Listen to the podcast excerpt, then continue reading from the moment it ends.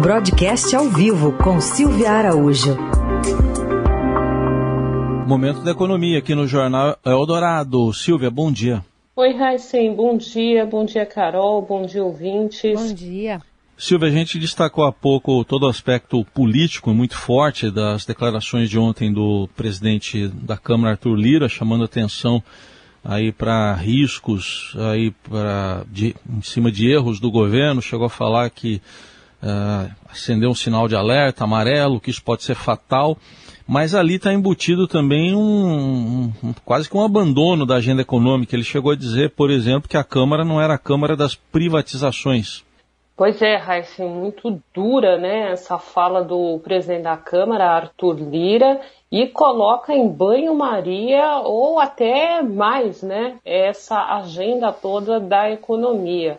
E de cara, Heisen, uma das preocupações é, maiores é com relação à privatização da Eletrobras. Você lembra que há duas semanas atrás o governo anunciou todo um rito, todo um cronograma para privatizar a Eletrobras. E o que, que acontece agora? A fala do, do deputado Arthur Lira também foi contra a privatização. Ele falou que não tem agenda de privatização, não tem agenda de reformas. A agenda que tem hoje é uma agenda única para o combate à pandemia.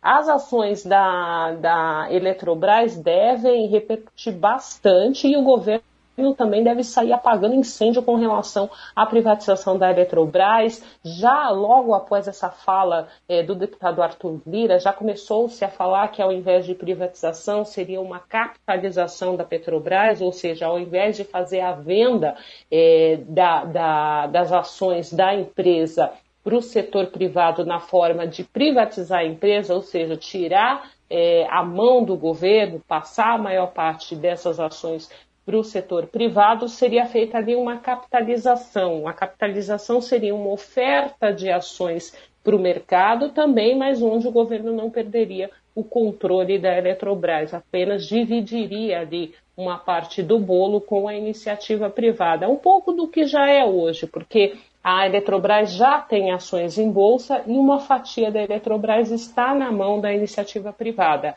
mas a maior parte, como a gente sabe, está nas mãos do governo. Outra privatização ali que entra no foco é a dos Correios, né, Raíssa? A gente vem falando também que o governo está com essa agenda de privatização dos Correios, mas qualquer uma dessas uh, vendas tem que passar pelo crivo do Congresso Nacional. E com o Arthur Lira falando que nesse momento essas agendas passam a ser secundárias de cara, a privatização, como diria no dito popular, sobe no telhado. E as agendas também de reforma, né, da reforma tributária e da reforma administrativa, que seriam as agendas impulsionadas nesse ano, porque a gente tem que lembrar que ano que vem é ano de eleição majoritária e vai ser muito complicado fazer qualquer tipo de reforma num ano onde se disputa, é, em primeiro lugar, a presidência da República. O ministro Paulo Guedes, no final de semana, falou com investidores que as agendas uh, de reformas estão sendo tocadas, que a agenda da reforma tributária eh, sairia na frente, enfim, tudo isso agora fica uh, em banho-maria mesmo, e aí o Ministério da Economia vai ter que se virar para colocar outro tipo de, de agenda né, no lugar dessas agendas de privatização e de reformas para tocar a economia, porque a gente sabe, Heisen, que é, mesmo com com essas, essas duas agendas né, de privatizações e também de reformas aí colocada em banho-maria, o governo vai ter que se mexer, o Ministério da Economia vai ter que se mexer para outras ações econômicas que envolvem aí o combate à pandemia. Silvia, queria ainda te ouvir a respeito de novidades que podem vir do Banco Central, né? Tem relatório trimestral de inflação? Tem relatório trimestral de inflação que está saindo nesse momento, Carol, e o Banco Central, nesse documento, ele fica ali entre o impulso da atividade econômica e o seu mandato principal, que é a inflação. E eu explico. A atividade econômica, como a gente sabe, ela está sem tração. Então, a economia continua aí a passos lentos, a recuperação da economia já é colocada um pouco na berlinda, é, por conta aí, principalmente desse primeiro trimestre do ano, que foi bastante fraco com relação à atividade. A gente teve aí esse vácuo é, do não pagamento do auxílio emergencial até aqui, auxílio esse que ajudou bastante a impulsionar a economia no segundo semestre do ano passado. E a gente tem do outro lado a pressão sobre os preços, que todo mundo está observando isso, que a inflação realmente está subindo, todo mundo está sentindo isso no bolso.